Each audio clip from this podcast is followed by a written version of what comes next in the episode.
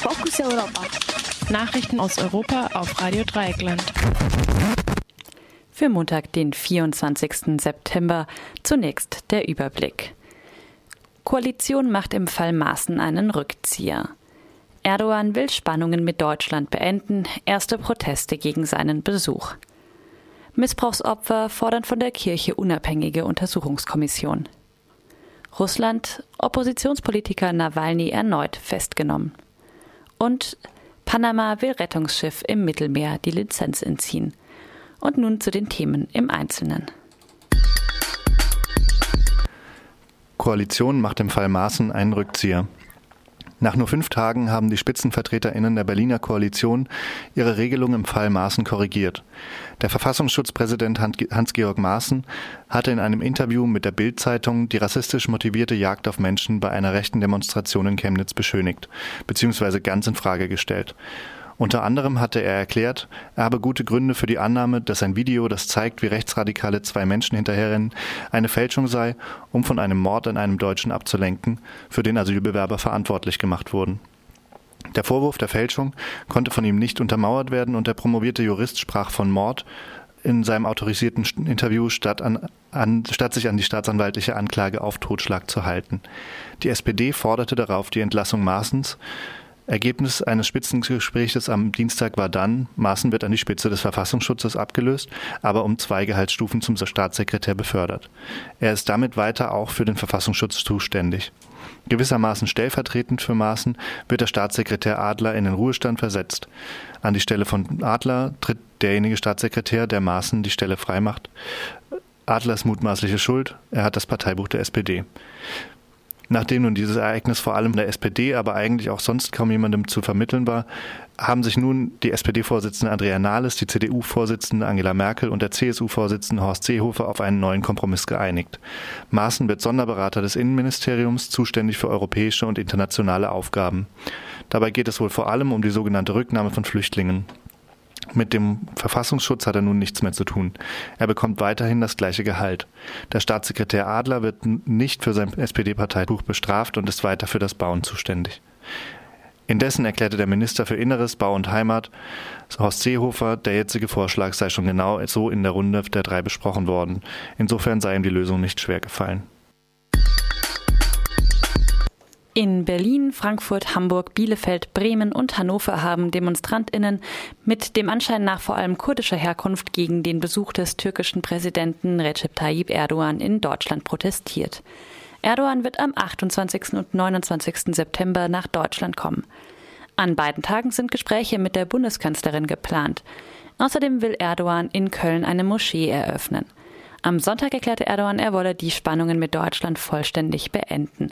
Auf der Tagesordnung sollen außerdem die wirtschaftliche Zusammenarbeit und die EU-Mitgliedschaft der Türkei stehen. Außerdem nannte Erdogan den gemeinsamen Kampf gegen Terrorismus. Im Blick hat die Türkei dabei vor allem die Bekämpfung der Sympathisantinnen der PKK und der Gülen-Sekte.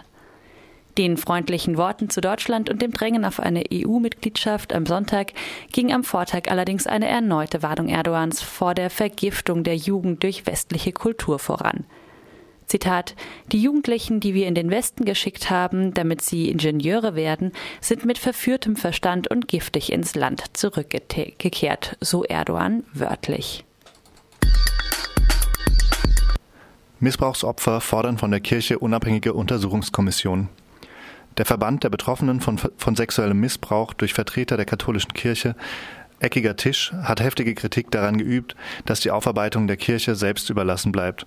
Der Sprecher des Eckigen Tisches, Matthias Katsch, sagte, eine Organisation von Tätern könne sich nicht selbst aufarbeiten. Zitat, wir fordern eine unabhängige staatliche Untersuchungs- und Aufarbeitungskommission. Zitat Ende. Täterstrategien, Muster und Netzwerke müssten untersucht werden. Die katholische Bischofskonferenz möchte morgen eine Studie über Missbrauchsfälle vorstellen. Sowohl die quantitativen Ergebnisse der Studie wie einige Umstände ihrer Erstellung sind aber bereits vorher durch beteiligte Wissenschaftlerinnen bekannt geworden. Die Studie geht von mehr als 1600 Tätern und mehr als doppelt so vielen Betroffenen aus. Allerdings beruht die Studie lediglich auf Akten, die Vertreterinnen der Kirche selbst ausgesucht und anonymisiert weitergegeben haben. Die Originalakten bleiben verschlossen.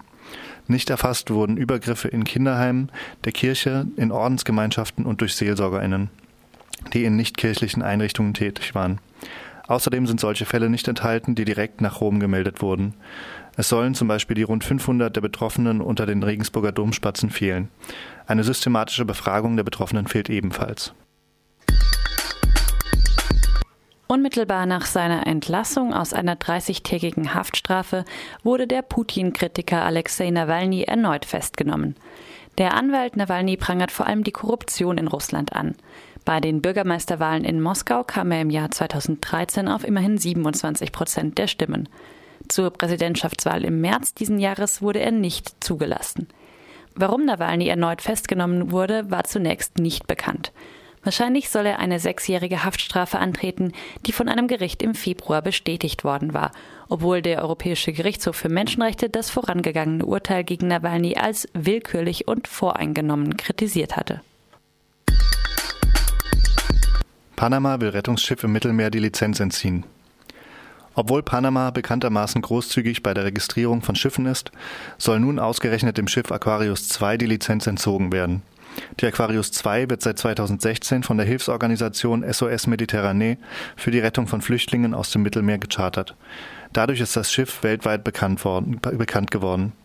Der italienische Innenminister Matteo Salvini bestritt wegen der Aquarius Druck auf Panama ausgeübt zu haben. Der angekündigte Entzug der Registrierung wurde unter anderem von der Organisation Ärzte ohne Grenzen scharf verurteilt. SOS Mediterranee bat die europäischen Staaten um eine Intervention bei der Regierung Panamas.